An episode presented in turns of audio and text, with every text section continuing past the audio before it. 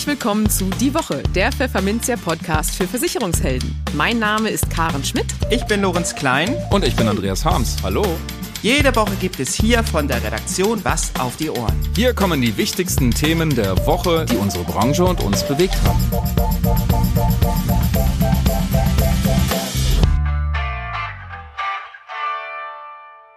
Moin aus Hamburg und herzlich willkommen zu Folge 110 unseres Podcasts. Heute ist Freitag, der 28. Oktober 2022. Und es erwartet Sie dieses Mal ein DKM-Spezial. Denn diese Themen haben wir heute für Sie. Wir haben unser Format im Gespräch mal etwas ausgedehnt und uns dafür mit allerhand Branchenvertretern auf der DKM in Dortmund unterhalten. Ein Best-of dieser Interviews hören Sie in dieser Podcast-Folge. Das Interview für das Schwerpunktthema Altersvorsorge entfällt dafür dieses Mal.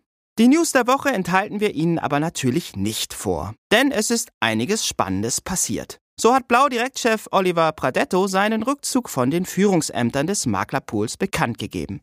BaFin-Exekutivdirektor Frank Grund erklärte, was er von den Versicherern angesichts der hohen Inflation erwartet. Vor allem jüngere Fahrer können sich vorstellen, eine App für die Bewertung ihrer Fahrweise zu nutzen, um somit die steigenden Kosten fürs Auto ein wenig einzubremsen. Und der Bundesverband Deutscher Versicherungskaufleute BVK will sich verstärkt an den Interessen der Maklerschaft ausrichten. Im Gespräch. Diese Woche fand in Dortmund das Muss-Event der Branche statt, die DKM 2022. Pfefferminzia war natürlich vor Ort und das ist auch noch just zu dieser Stunde so, in der wir unseren Podcast aufzeichnen. Im Folgenden hören Sie nun jeweils ein paar kurze Ausschnitte aus sieben Interviews, die wir am gestrigen Mittwoch mit Branchenentscheidern am Messestand von Pfefferminzia führten. Lass mal reden lautet das neue Video-Interview-Format von Pfefferminzia. Darin sprechen die Experten jeweils über ein wichtiges Thema, das sie und zugleich auch Versicherungsmakler aktuell bewegt. Den Anfang macht gleich BBG-Geschäftsführer und Messeausrichter Konrad Schmidt. Er berichtet uns in einem ersten Zwischenfazit, wie die Messe angelaufen ist. Wie ähm, ist es bisher gelaufen? Du hast vorhin im Grußwort gesagt, ähm, die Menschen werden eine perfekt organisierte DKM erleben. Ja, da habe ich mich, normalerweise bin ich da gar nicht so selbstbewusst, aber habe ich mich bewusst weit aus dem Fenster gelehnt, weil ich glaube, ähm, dass hier wir schon ein sehr hohes Qualitätsniveau äh, bekommen oder auch ausrichten und wir kriegen auch viel von den anderen Ausstellern vor allem wieder gespiegelt, dass sie sagen, oh, das, was ihr da auf die Beine stellt, das hat schon alles Hand und Fuß. Ähm, aber letztendlich, ja, da sind natürlich Wochen, Monate, ja, äh, fast jahrelange Planungen da im Hintergrund, die laufen und die sich jetzt auf diese zwei Tage fokussieren. Ich bin sehr happy, weil das, was wir uns überlegt haben, gut funktioniert. Wir haben ein paar Veränderungen vorgenommen, Standbauhöhe begrenzt, äh, da um den Systemstand äh, zu deckeln oder zu, den Systemstand zu fordern und zu fördern. Ähm, und insofern auch ein paar neue Formate und ich sehe viele strahlende Gesichter und insofern strahle auch ich. Fachanwalt Björn Jönke spricht jetzt über eine anrollende Abmahnungswelle, die auch Makler betrifft. Als Gast steht hier bei mir Rechtsanwalt Björn Jönke aus Hamburg. Hallo Björn. Hallo Matthias. Aktuell liest man von einer Abmahnwelle gegen Webseitenbetreiber wegen des Einsatzes von Google Fonds. Was steckt dahinter? Ja, es ist mal wieder soweit, kann man sagen. Wir haben aktuell wieder mal eine, eine Massenabmahnwelle, die uns jetzt bedauerlicherweise erreicht hat. Also auch unseren Anwaltsschreibtisch.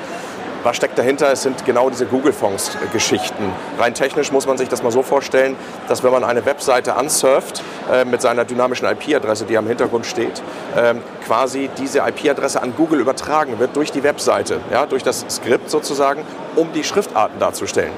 Und es gibt eine Landgericht München-Entscheidung von Anfang dieses Jahres, äh, die gesagt hat oder die besagt, dass es ein Datenschutzverstoß ist. Und beim Thema Datenschutz werden jetzt natürlich alle hellhörig. Ne? Und das ist genau der Hintergrund dieser Abmahnung, ähm, weil natürlich jeder selbst entscheiden muss, will ich, dass meine Daten übertragen werden oder nicht. Und in der Regel liegen hier keine Einwilligungen vor der User. Und deswegen haben wir einen Datenschutzverstoß, beziehungsweise einen Verstoß gegen das Recht auf informationelle Selbstbestimmung. Und äh, da gibt es halt diese Landgericht München-Entscheidung so als Ursprung des Ganzen, als ja, Wegbereiter für diese Abmahngeschichten. Und genau die haben wir jetzt auf dem Tisch und bedauerlicherweise sehr, sehr viel. Und inwiefern betrifft das Problem den Vermittler?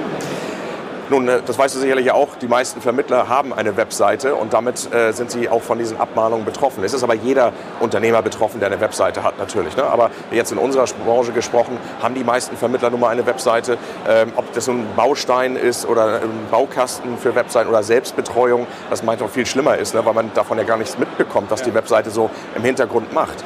Denn wir können diese, diese Thematik immer weiterspinnen. Das betrifft ja eigentlich aktuell nur Google-Fonds, aber es gibt ja noch weitere äh, Drittanbieter, die man auf die Webseiten verbaut, die Daten übertragen an diese Drittanbieter. Und werden Daten übertragen, brauche ich eine Einwilligung des Users. Und das liegt in der Regel nicht vor.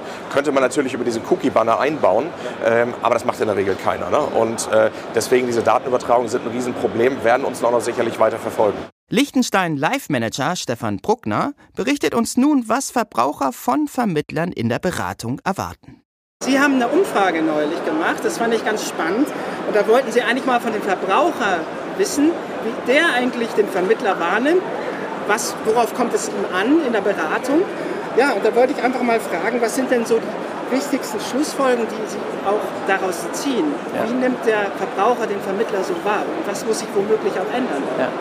Also eines ist klar, die Verbraucher sind heute deutlich aufgeklärter als früher. Das ist natürlich den sozialen Medien auch geschuldet. Wenn ich heute auf YouTube gehe, kann ich zu jedem Thema googeln. Ich finde tolle Informationen. Das finde ich super. Entsprechend muss natürlich auch das Gegenüber, die Beraterin, der Berater, qualitativ auf den Punkt sein, top ausgebildet, top weitergebildet sein.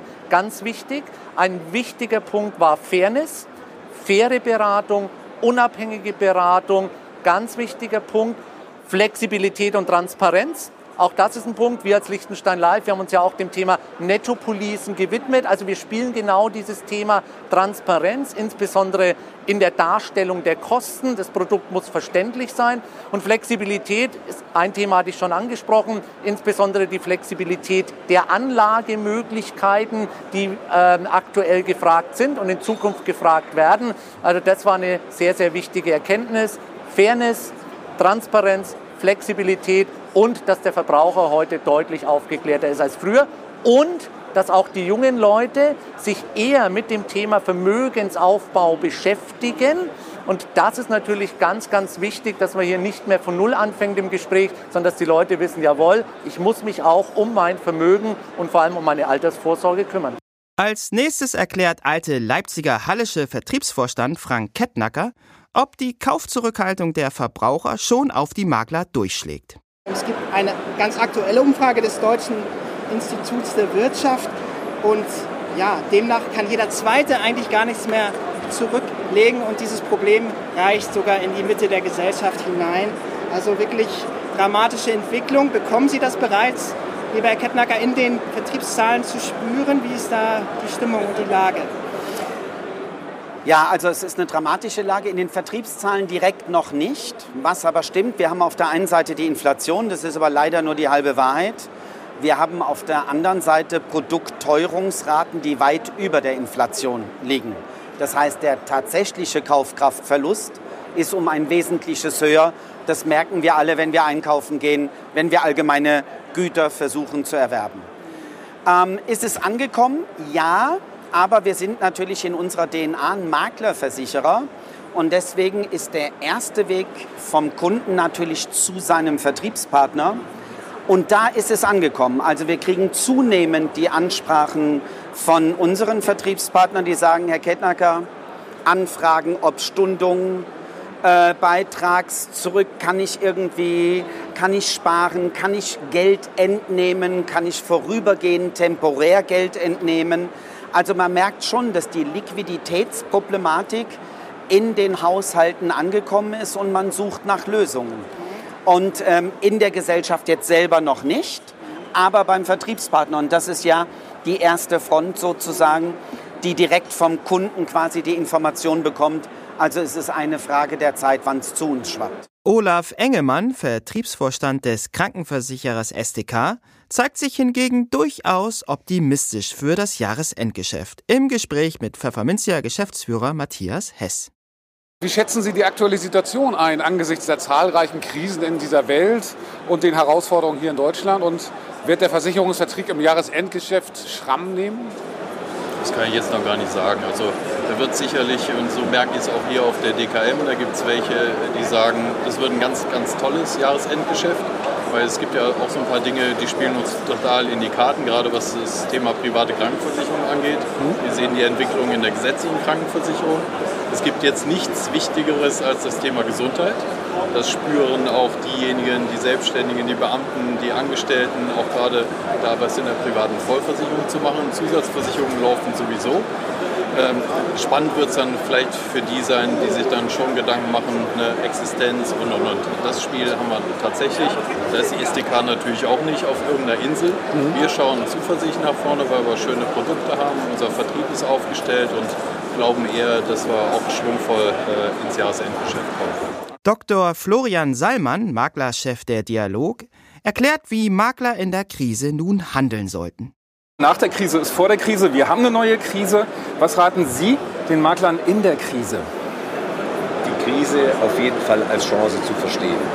Also ganz, ganz wichtig, raus zum Kunden zu gehen, dass wir gemeinsam auch Überlegungen anstellen, Lösungen anbieten, beispielsweise, dass in der Biometrie, es gibt Möglichkeiten zur ähm, Beitragsfreistellungen, sechs Monate beispielsweise bei uns in der BU, dass wir zum Beispiel auch äh, bis zu 24 Monate den Beitrag herabsetzen, sprechen auch die Leistungen oder auch 24 Monate Stunden können.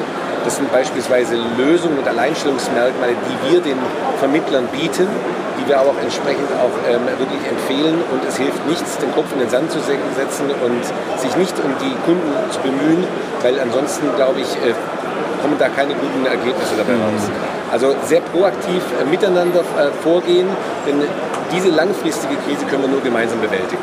Christian Nuschele, Vertriebs- und Marketingchef bei Standard Life in Deutschland und Österreich, berichtet uns, was es mit dem Pfefferminzia Cup My First Million auf sich hat. Das Fondsgeschäft bei Standard Live, läuft das eher gleichmäßig oder merkt man da so ein saisonales Verhalten, je nachdem, Börse hoch, Börse runter? Naja, im Moment haben wir an den Börsen den perfekten Sturm. Ja. Wir haben Anleihenkurse, die in den Keller gerauscht sind. Ja, wir haben äh, Aktienkurse, die extrem volatil sind. Und das wird auch noch eine Weile so bleiben.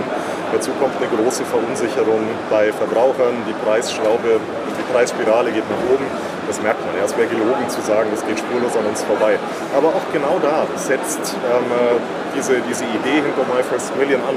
Da lernt man nämlich am eigenen Leib, das haben wir ja beide schon erlebt, ne, dass es an der Börse nicht immer nur eine Richtung geben kann. Ja, und dass auch in Zeiten, die herausfordernd sind, die Altersvorsorge und die Kapitalanlage zum Inflationsausgleich existenziell wichtig ist. Und mhm. genau da glaube ich, und wir erleben das ja auch im täglichen Doing, dass ähm, Menschen, die sich mit diesem Spiel beschäftigt haben, die schon mal gespielt haben, die da Erfahrungen gesammelt haben, ähm, tendenziell ein bisschen entspannter durch solche Krisen gehen.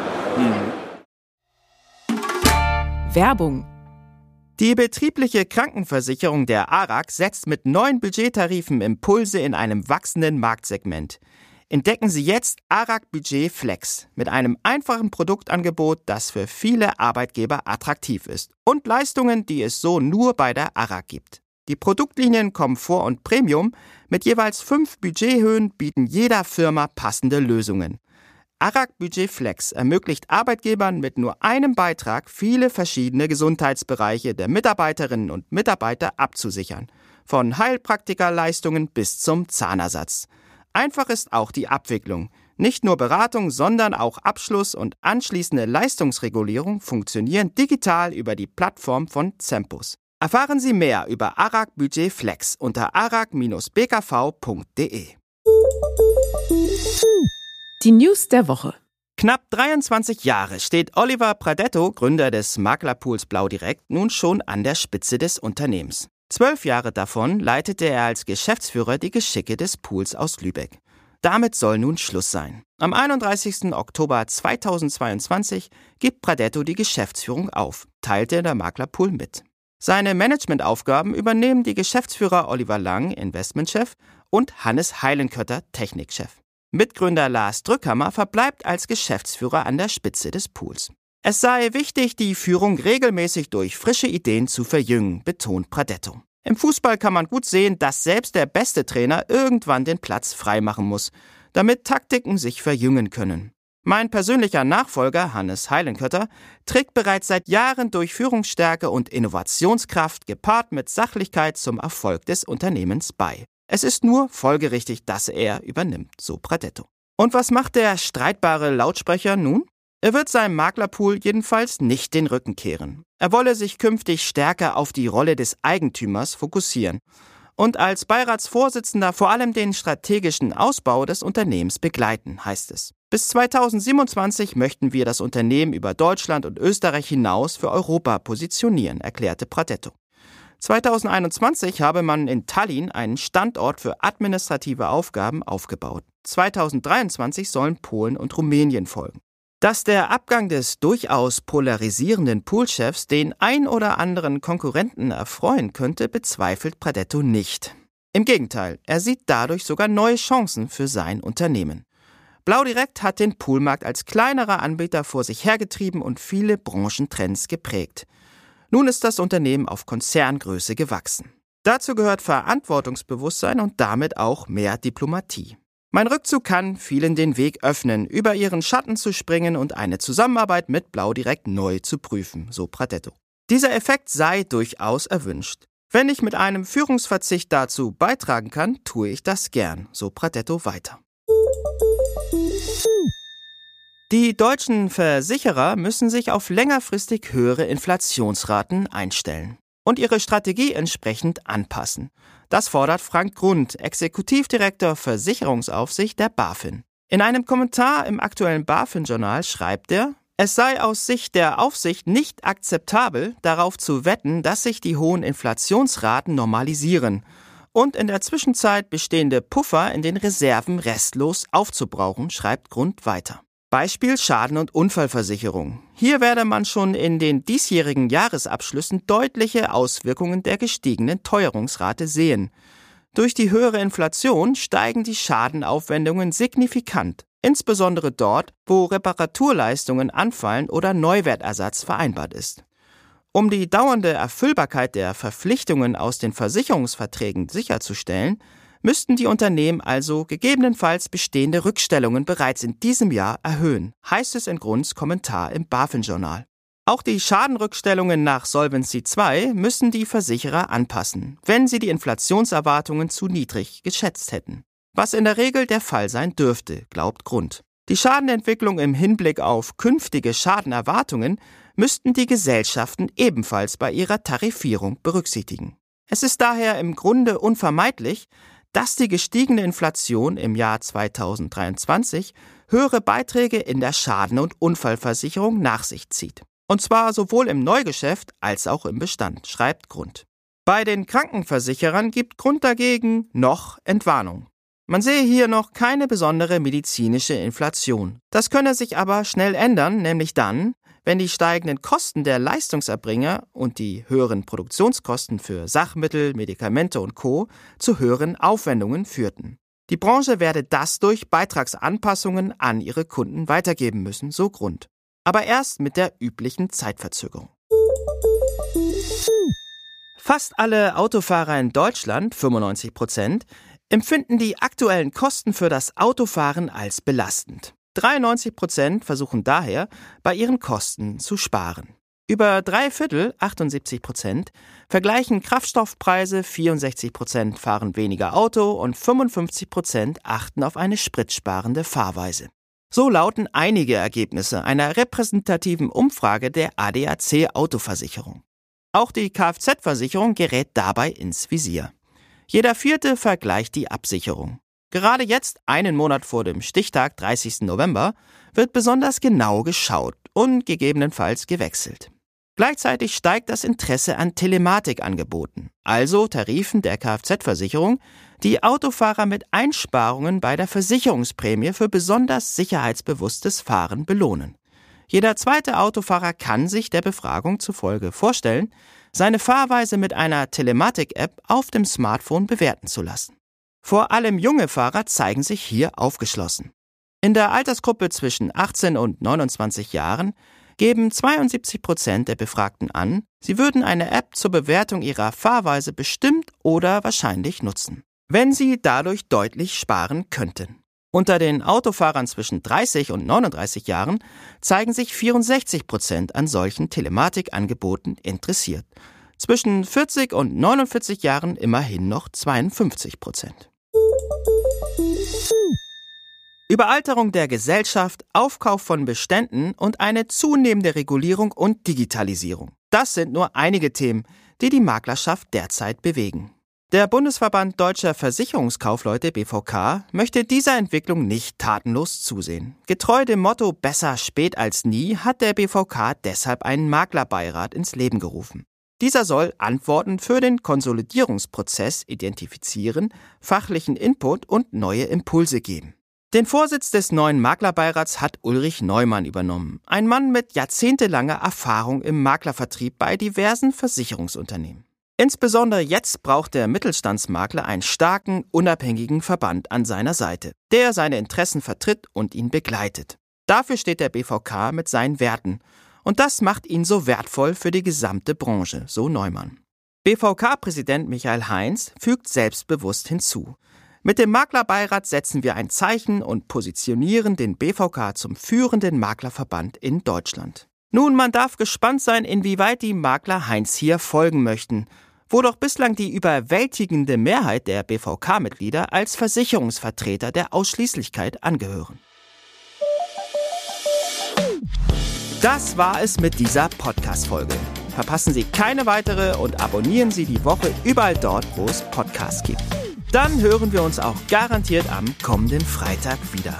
Bis dahin gilt, bleiben Sie optimistisch, genießen Sie das Wochenende und kommen Sie gut in die neue Woche.